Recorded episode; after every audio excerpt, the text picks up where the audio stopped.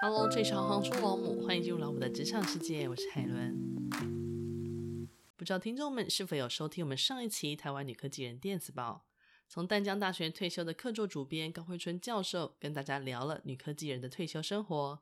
这一期我们也将带来更多跟这个议题相关的讨论。高慧春女士曾经任职于淡江大学化学系，于二零一六年七月底退休，在校期间担任过系主任。创新育成中心主任、理工学刊总编辑，也曾经担任经济部技术处、工业局、能源局、矿务局等单位的技术审查委员，以及行政院公共工程委员会采购评选委员。参与的社团服务包含台湾女性学学会理事、台湾教授协会北区召集人、台湾女科技人学会理监事，长期致力于固态氧化物燃料电池组装与电解质材料开发。陶瓷材料开发的导电性研究、铁的腐蚀防治研究，同时也关心性别与科技研究，并于二零一二年八月起至二零一六年底申请到国科会计划，负责台湾女科技人电子报的出版业务与女性科技社群咨询互助网的维护，著有《女科技人的理性与感性》一书。欢迎收听本期二零二三年八月号一百八十八期主编的话。每年的七月和八月是台湾最热的月份。也是台风袭台几率最大的季节。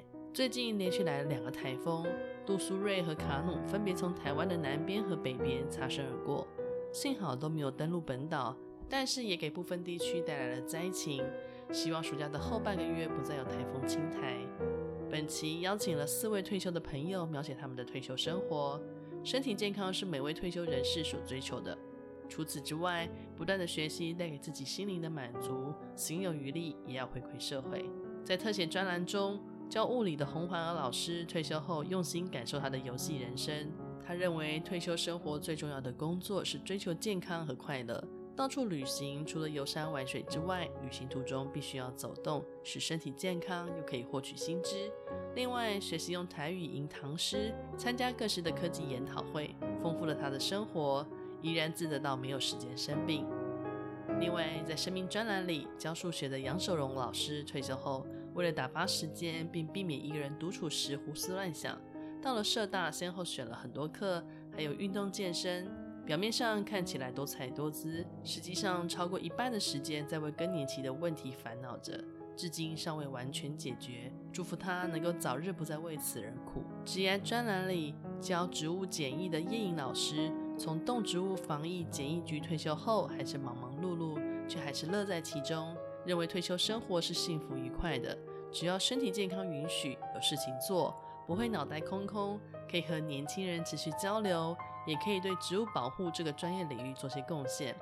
不禁要自问，到底是退休了还是没有退休？最后，在专题报道专栏里，教药学的张淑珍老师说，退休是放下，也是一种解脱。先让自己归零，再重新出发。在中国医药大学兼课，分享问题导向学习的教学、教案撰写与审查。从照顾婆婆的经验中，体会到生老病苦是无法避免的人生经历，也让自己思考要过什么样的老年生活。另外，也学习佛法，担任义工，参加公益活动，服务社会，锻炼身体，让自己的健康比退休前还要好。以上就是二零二三年八月号一百八十八期主编的话。欢迎期待周五的主编专访，我是海伦，我们周五见。